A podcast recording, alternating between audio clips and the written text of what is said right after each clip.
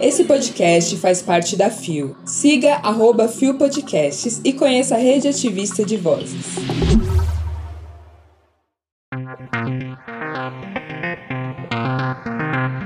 Lake Ashley é escalado para clipe de Taylor Swift. Ludmilla cantará na Sapucaí em 2023. Conheça Zé Júnior.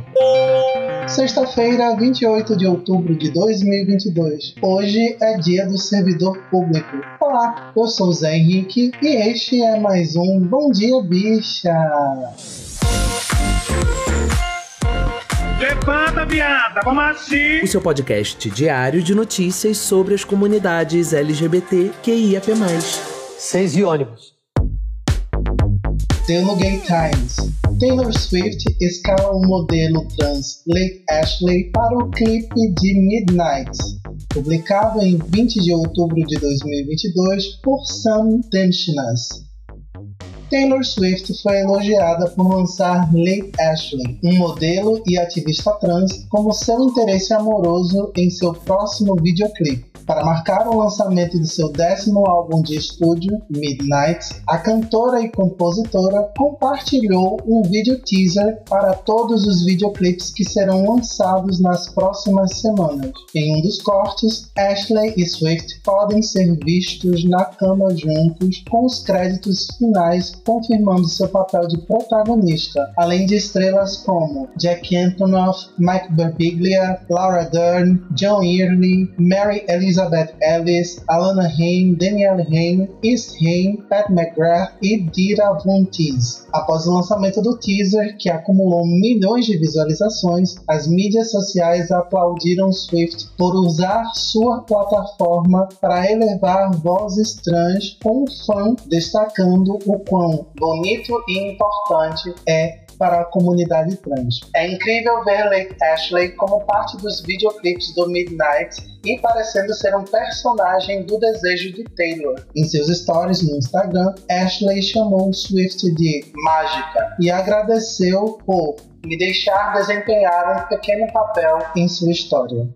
Gostaria de iniciar meus comentários dizendo que quero muito beijar a boca de Lê. Então vamos deixar base? Mas é legal ver como Taylor Swift tem se preocupado em dar espaço para minorias, seja colocando interesses amorosos de etnias diferentes em clips, ou um monte de LGBT queria mais abrindo o espacate na tela do seu smartphone. Isso é bem foda pelo fato dela vir de um espaço muito conservador que é um country. Então, bebês, tem que dar uma aplaudida mesmo, porque ela fez o supletivo, sim. Muito pão duro, entendi. Para você conferir toda a questão sobre o lançamento do Midnight e mais um pouco das declarações de Taylor sobre este novo álbum, vocês podem conferir a matéria completa a partir do link que vai estar aí na descrição. Deu no Mídia Ninja. Neguinho da Beija-Flor convida e Ludmilla aceita cantar na Sapucaí em 2023. Publicado em 21 de outubro de 2022, o site não informou a pessoa responsável pela matéria. Há 47 anos, como voz de uma das escolas de samba mais conhecidas do Brasil, Neguinho da Beija-Flor vai cruzar a Marquês de Sapucaí em 2023 de maneira diferente. O intérprete convidou a cantora Ludmilla para reforçar os vocais da Azul e Branca de Nilópolis no ano que vem. O anúncio oficial aconteceu com festa na quadra da Beija-Flor na noite desta quinta-feira 20, quando também definiram o samba enredo do desfile sobre a independência do Brasil a partir da Bahia, como conta Ludmilla. A vida tem me dado presentes maravilhosos, mas neste aqui ela caprichou. Uma surpresa linda que estou abraçando com muito amor. É uma honra estar ao lado do Neguinho, fazer parte desta escola que respeita respeito e admiro tanto. Amo a Beija-Flor. Todos estão me recebendo muito bem e vou me dedicar ao máximo para representar a escola na avenida e mostrar às mulheres que a gente pode ser o que a gente quiser, afirma a cantora. Numa Nice e todos os Mood Sessions dando resultado mesmo e a gata aproveitando os refrescos. Eu sou fina, querida. Eu fico muito encantada em ver Ludmilla mostrando suas raízes e tendo muito muito orgulho com as conquistas que acontecem anos após ano. Voa alto, Lude, porque tu tá merecendo muito. Lembrando que o link para essa matéria tá aí na descrição. Deu no Terra Nós, nordestino, periférico e gay. Quem é o produtor de superproduções virais no YouTube? Publicado em 22 de outubro de 2022 por Juliana Steele. Com pouco dinheiro, muita criatividade, talento nato e na companhia de amigos que fez pela internet, o youtuber Zéu Júnior estourou na internet com suas últimas produções. Ele mistura críticas políticas, religiosas, humor ácido e ação em superproduções dignas das telonas. Um de seus vídeos mais virais, As Panteras de Lula, anuncia a estreia de um filme em que um trio de jovens, liderados pelo ex-presidente Lula, PT, luta contra bolsonaristas. Representação do embate eleitoral do segundo turno das eleições presidenciais. O vídeo foi publicado em abril e voltou a circular pela segunda vez. Neste, assim como outros vídeos, Zéu é um pouco de tudo: roteirista, produtor, diretor, estilista, maquiador e até o protagonista, que sempre se envolve em lutas dignas de filmes de ação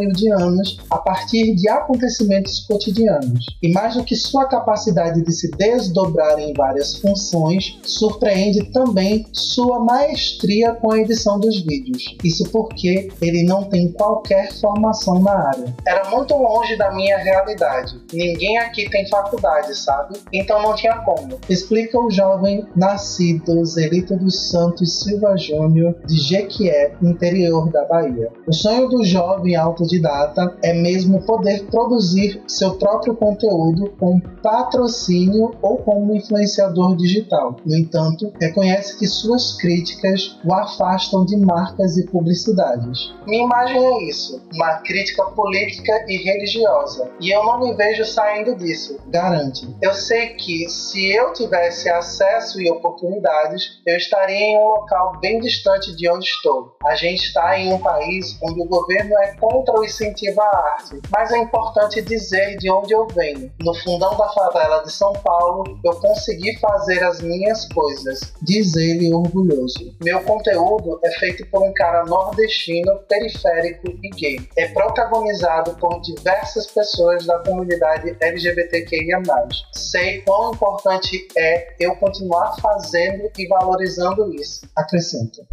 Eu sou fissurada nas Panteras de Lula. Bom dia, Panteras. Bom dia, Lula! Além de outros vídeos incríveis, Zé tem uma linguagem muito acessível e uma criatividade de milhões, junto com um carisma natural que eu chamo de Nordeste. Chupa, queridas! E é muito importante dar biscoito para quem produz com pouco e sempre faz um trabalho impecável. Aliás, você já foi seguir Zé nas redes sociais e no canal do YouTube? Vem, vem! E donas marcas, bora patrocinar a gatinha porque Zé é sensacional sim e vai além de críticas políticas e religiosas. Bora querer? Bora colocar a cué na mão dele para que eu possa me deleitar com conteúdos incríveis. Na matéria, Zé ainda fala de outras coisas da vida, além de como é que começou, de onde que vem essa inspiração dele para criar tantos vídeos maravilhosos. Então não deixe de conferir, porque o link para a matéria tá aí na descrição do episódio.